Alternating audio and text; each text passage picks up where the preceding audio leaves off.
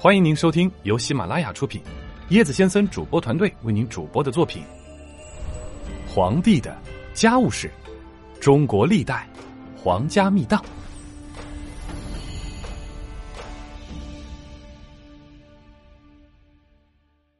第五节：元帝的精神生活。蒙古帝国建立之后，在宗教政策方面十分的开放。但都是为大元帝国服务。蒙古人本身信奉萨满教，成吉思汗时代中原汉地的僧人海云和道士丘处机等人深得青睐。蒙哥汗时代密宗大和尚纳摩获得信任，并在一二五五年僧道第一次于和林举办的大专辩论会上击败道士。蒙哥汗为此把藏传佛教置于儒道两教之上。三年以后，僧道第二次辩论会开平之辩由忽必烈主持。由于他本人的上师是吐蕃人八思巴，自然佛教又获胜。八思巴是萨斯迦派首领萨班的侄儿，七岁时即能诵经数十万言，国人称其为圣童。故名曰八思巴。萨班去世后，八思巴被拥戴为萨斯迦派第五位教主。一二五二年，八思巴在六盘山与忽必烈相见。由于要行军经过藏地，忽必烈把八思巴请来，本想让他协助盟军到藏地征集军需物资，但被八思巴婉言拒绝了，表示说藏地地广人稀，财源稀少。忽必烈非常恼怒，便想马上打发八思巴回老家。但由于忽必烈的正妻察必信奉密宗，便劝夫君说：“八思巴功德盛大，应该把他留下。”为了保住萨斯迦派在藏的优势，八思巴隶属自己宗族教派长期以来在吐蕃、西夏、印度等地的崇高地位。忽必烈派人查问，结果一切属实。忽必烈大悦，与八思巴日渐亲近。一二五三年初，忽必烈在大营中接受洗金刚灌顶仪式，当时弟子三十八岁，上师才十六岁。仪式结束后，忽必烈向八思巴孝敬了一块由巨大的羊脂好玉雕成的印玺，并赠黄金、白银、珍宝、袈裟无数。而后有好长一段时间，八思巴经凉州返回西藏，但师徒二人精神上的关系十分亲密。最初，忽必烈支持密宗，推崇藏传佛教，不过是一种统战手段而已。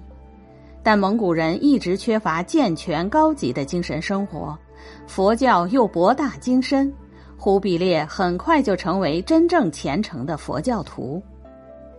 中统元年，也就是一二六零年，忽必烈继汗位后，马上封八思巴为国师，授其白玉大印，任命他为中原法主，统领天下教门。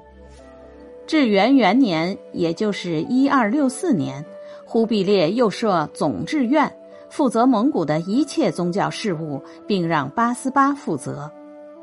在整个忽必烈时代。八思巴成为元帝国的一切辖地的精神领袖，藏传佛教终于奠定了在蒙古统治地区的不上地位。八思巴对元朝做的真正有实际意义的一件事，是至元六年奉诏创制蒙古新字。在此之前，蒙古人没有本民族文字。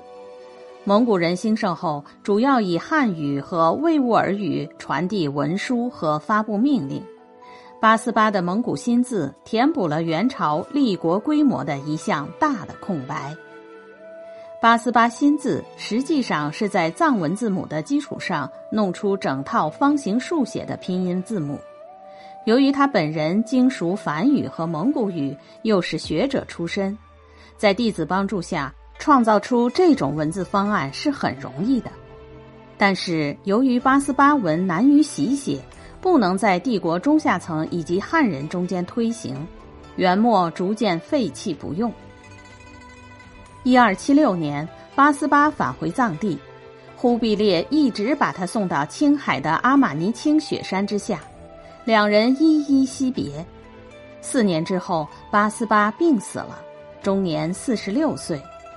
忽必烈闻之震倒，赐号皇天之下一人之上，开教宣文辅治大圣，智德普觉真智佑国，如意大宝法王，西天佛子，大元帝师。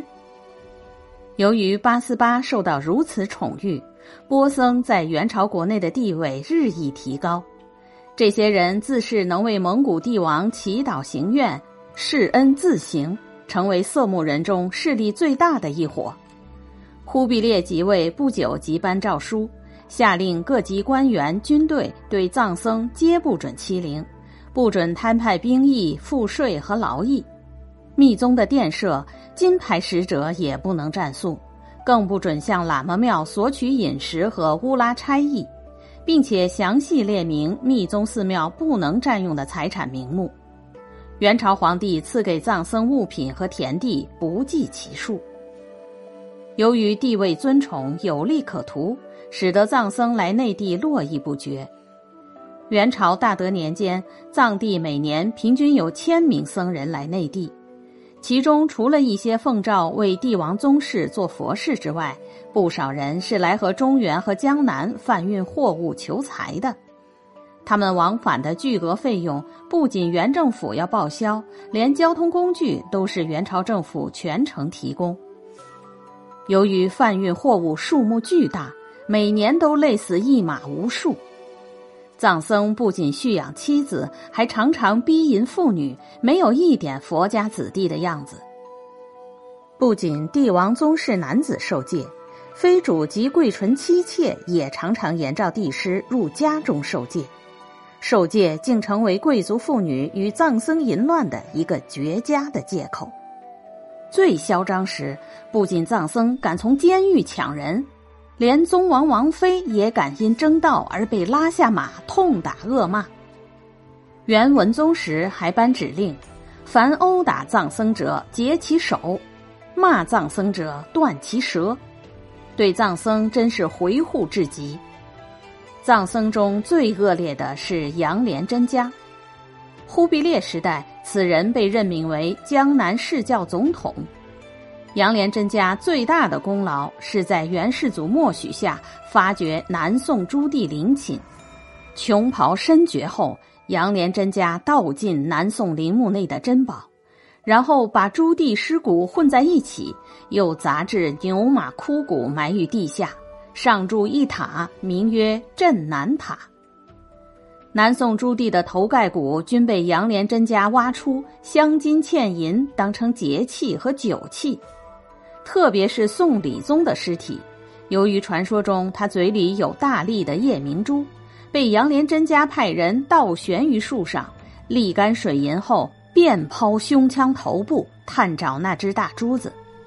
除南宋朱棣陵外，杨连真家连南宋旧臣的坟墓也不放过，共掘坟一百一十一处，是彻头彻尾的一个掘坟贼。对于宗教，忽必烈其实是一个彻头彻尾的实用主义者，只要对他有用，信奉什么都可以，前提是必须为蒙古统治服务。忽必烈擅长在各教之间搞制衡，对基督徒也有好感。每逢节日，忽必烈总是装出一脸虔诚的样子，与基督徒们一起举行宗教仪式。这些基督徒不仅能向他贡献各种异宝奇珍，又能向他讲述各种奇闻异事和蒙古人未到之地的风土人情。忽必烈时代，中国的道教最为沦落。丘处机死后，全真派随着教长的死亡而一蹶不振。特别是二次佛道大辩论，倾向性明显的忽必烈彻查道教徒伪造道经之事。并下令当众剃掉参与辩论的道士头发，破其为僧，狠狠羞辱了这些道徒。蒙古人对亚洲，特别是中西亚的伊斯兰化做出了很大的贡献。以伊尔汗国为例，序列兀曾孙何赞汗统治期间，为了能使宝座稳固，何赞汗下令全体上层蒙古统治集团及军队将领、士兵全部皈依伊斯兰教，由此波斯大地彻头彻尾的变成了伊斯兰地区。昔日存在的多种宗教局面几乎全被一种宗教所代替。这种局面，如果不是蒙古人的铁血政策，单靠宗教本身的力量是不可能如此快的立竿见影的。可悲的是，强力的何赞汗死后，伊尔汗国迅速衰落，而他推行的伊斯兰化不过是为他人做嫁衣而已。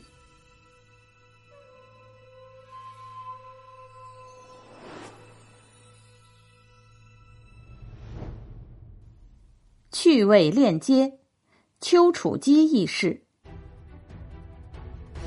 今兴定三年，也就是一二一九年，成吉思汗西征途中，听随行的中原人介绍，丘处机法术超人，遣使相召。